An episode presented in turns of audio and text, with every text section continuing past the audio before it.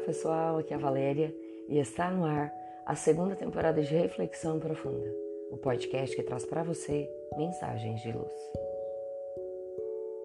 Rogativa do culpado. Caro amigo, desejo pedir perdão pelo mal que te fiz. Infelizmente, naquela ocasião, eu me encontrava infeliz, mal comigo mesmo, sem a capacidade de discernir entre o bem e o mal o que deveria e o que não deveria fazer. Reconheço que te magoei com a minha insolência e desequilíbrio, te causando sofrimentos desnecessários. Aprendi a lição da dignidade após atravessar os caminhos sombrios do remorso, procurando reparar a culpa, tentando reabilitar-me através das boas ações, a fim de me encorajar a te pedir perdão. Reconheço que é mais infeliz aquele que acusa indevidamente, aquele que comete o erro de ofender o outro, do que a sua vítima. Quando o ofendido supera a situação deplorável, se eleva no rumo da iluminação, enquanto o seu adversário mergulha no abismo do desequilíbrio, assinalado pela culpa de que não se consegue libertar. Tem piedade, portanto, de mim, conforme hoje dou-me conta da própria inferioridade. Sei que não será fácil compreender tudo quanto sinto e gostaria de te dizer. No entanto, prossegue na tua jornada, olhando para trás e estendendo a mão para mim, em socorro, eu que me encontro na retaguarda.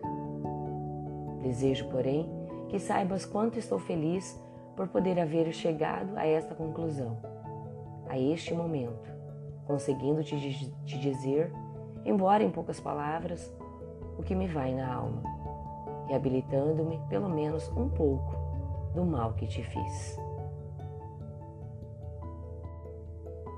Pedir perdão é vencer uma grande batalha dentro de nós. É vencer o orgulho que sempre, através das épocas, foi vencedor em nossa intimidade desequilibrada. Pedir perdão de coração é grande passo na conquista do acerto final e completo com as leis divinas. A humildade em tal pedido, também sabedoria. Baixar a fronte, reconhecer-se imperfeito, porém perceptível, mutável. Se pedíssemos perdão mais vezes, certamente seríamos mais felizes. O pedido de perdão verdadeiro nos faz mais fortes, porque com ele vem um reconhecimento do erro e a autoproposta de não mais errar. No pedido de perdão vem o desejo do bem ao outro, desejo exatamente oposto àquele que gerou toda a situação desastrosa entre as almas de um e de outro. Por carregar tal aspiração, representa a grande vitória do bem contra o mal. Dessa forma, ao reconhecer que magoamos alguém, que prejudicamos alguém, disponhamos-nos a pedir perdão. Procuremos o outro e, de alguma forma, demonstremos que estamos cientes do erro, que nos arrependemos do que dissemos ou fizemos em seu prejuízo e que agora somente lhe desejamos o bem. Não esperemos contrapartida. A vitória de quem sabe pedir perdão está dentro de si mesmo e não depende da aceitação da outra parte. Eventualmente, o outro não estará preparado ou disposto a nos conceder o perdão. Isso, na essência, não importa. A nós compete reconhecer o erro, pedir perdão, estabelecer o propósito de não tornar a cometer a mesma falta. Finalmente, dependendo do que tenhamos dito ou feito, nos disponhamos a reparar o mal que tenhamos causado. Quando tomarmos essa decisão, estaremos no início da grande jornada da felicidade, que é a paz de uma consciência íntegra.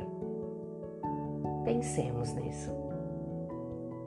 Fonte: Redação do Momento Espírita com base no capítulo 5 do livro O Amor como Solução, pelo Espírito Joana de Ângeles, psicografia de Divaldo Pereira Franco.